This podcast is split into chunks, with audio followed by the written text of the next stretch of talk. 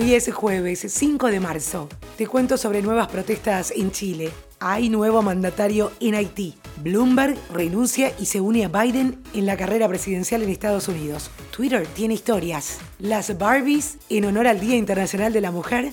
Y como cada jueves, la noticia podcastera. El coronavirus está en seis países de América Latina. Ecuador, México, Brasil, Argentina, República Dominicana y Chile. Y los gobiernos locales fortalecieron sus medidas en un intento por controlar el brote. En los otros países, las autoridades sanitarias refuerzan los controles para evitar que los casos lleguen a sus territorios y si lo hacen, contenerlos de la mejor manera posible. El mapa del Centro de Ciencia e Ingeniería de Sistemas de la Universidad Johns Hopkins sigue los casos de coronavirus en todo el mundo en tiempo real. Te dejo el link para que puedas revisarlo. Centenares de alumnos secundarios se manifestaron en una decena de las 136 estaciones del metro en la capital chilena, en Santiago, y debieron cerrar sus puertas como medida de precaución. Los que lograron ingresar traspasaron los molinetes de entrada tal como lo hicieron en el inicio de las protestas sociales el 18 de octubre del año pasado. Los estudiantes exigen una profunda reestructuración del sistema educativo chileno junto con otras reformas sociales. El nuevo primer ministro de Haití, Joseph Jote, investido este miércoles en el cargo, pidió una tregua a la oposición para contribuir a salir de la profunda crisis sociopolítica que atraviesa el país. El nuevo jefe de gobierno de 58 años es ingeniero civil y hasta ahora era titular de las carteras de Economía y Medio Ambiente en el Ejecutivo que dirigió el país de forma interina en los últimos 12 meses. Michael Bloomberg terminó su campaña presidencial este miércoles cerrando una carrera audaz en la que el exalcalde de Nueva York gastó cientos de millones de dólares de su propio dinero para financiar su campaña tardía. Ahora su apoyo va para Joe Biden, quien rompió todas las expectativas al acumular nueve victorias primarias en el supermartes. Esto le permitió amortiguar la victoria del senador Bernie Sanders en el Premio Gordo de California. Y sí, es oficial. Twitter se rindió ante el contenido efímero. Los tweets con fecha de caducidad acaban de estrenarse. De momento, solo en Brasil. El formato es el mismo que lo visto hasta ahora. Fotos, videos y textos con una duración máxima de 24 horas. El nombre, Flits. Twitter se encuentra en pruebas localizadas, como estábamos mencionando antes, por lo que no sabemos cuándo llegará a todos los países y si finalmente lo hará. No es seguro que los flits pasen a formar parte de la red social, pero habrá que ver.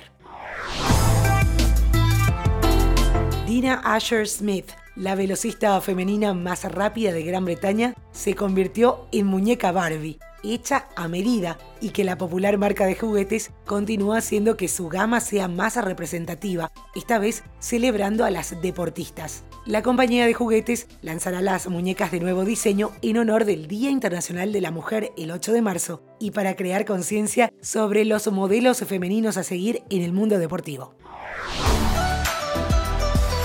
Si estás escuchando el Franco Informador es porque ya te metiste al fascinante mundo de los podcasts. Y para que puedas seguir disfrutando de esta herramienta de audio digital, todos los jueves voy a contarte novedades que puedan ayudarte a descubrir más contenidos interesantes. Me encantaría que dejes un comentario en las redes para saber qué tipo de podcast escuchas y mantenerte al tanto sobre los avances. Edison Research lanzó un top 10 de Podcast Ranker de su producto de suscripción Podcast Consumer Tracker. El ranker es de los 10 mejores podcasts en los Estados Unidos se mide el alcance de los consumidores de podcasts semanales. Se basa en 4.053 entrevistas en línea, lo que lo convierte en el estudio basado en el alcance más sólido que hemos visto. Joe Rogan es el número uno, This American Life en el número 2 y The Daily en el puesto número 3 parece que las crecientes preocupaciones por el COVID-19, del cual ya se reportaron casos a lo largo de América Latina, harán la espera significativamente más larga. Me refiero a No Time to Die, y es que en un agresivo movimiento de calendario, Ion Entertainment publicó un comunicado oficial donde se confirmó que la nueva y última película de Daniel Craig como el agente 007 moverá su estreno en Reino Unido al 12 de noviembre de este año, mientras que al resto del mundo llegará el 25 de noviembre. Originalmente se planeaba que el film arribara a salas de cine el 8 de abril de este 2020.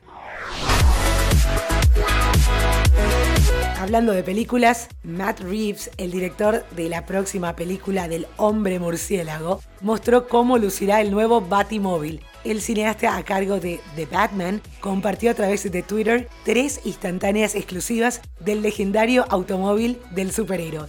En dos de las imágenes es posible ver también al propio Batman parado al lado de su vehículo. El estreno de la película en los cines mundiales está programado para el próximo 25 de junio.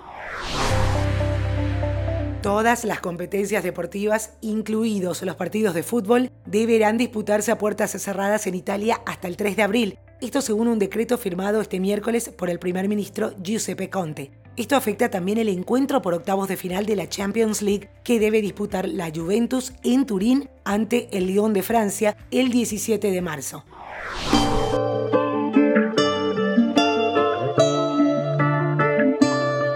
Una de las bandas más mencionadas en este podcast es la surcoreana BTS. Y es que no para de ser noticia. Ahora lanzó un video musical para Black Swan y alcanzó 7 millones de visitas en las primeras horas. Y esto sin previo aviso. La mayoría de los lanzamientos de la industria del K-Pop vienen con un calendario de lanzamiento de imágenes, teasers, lista de canciones y lanzamientos de videos musicales que los fanáticos pueden llevar con una cuenta regresiva. Sin embargo, BTS decidió sorprender una vez más. Y esto es todo por hoy, ya estás al día con las noticias. Te agradezco por hacer del Franco Informador parte de tu rutina diaria de información. Te espero nuevamente mañana a primera hora.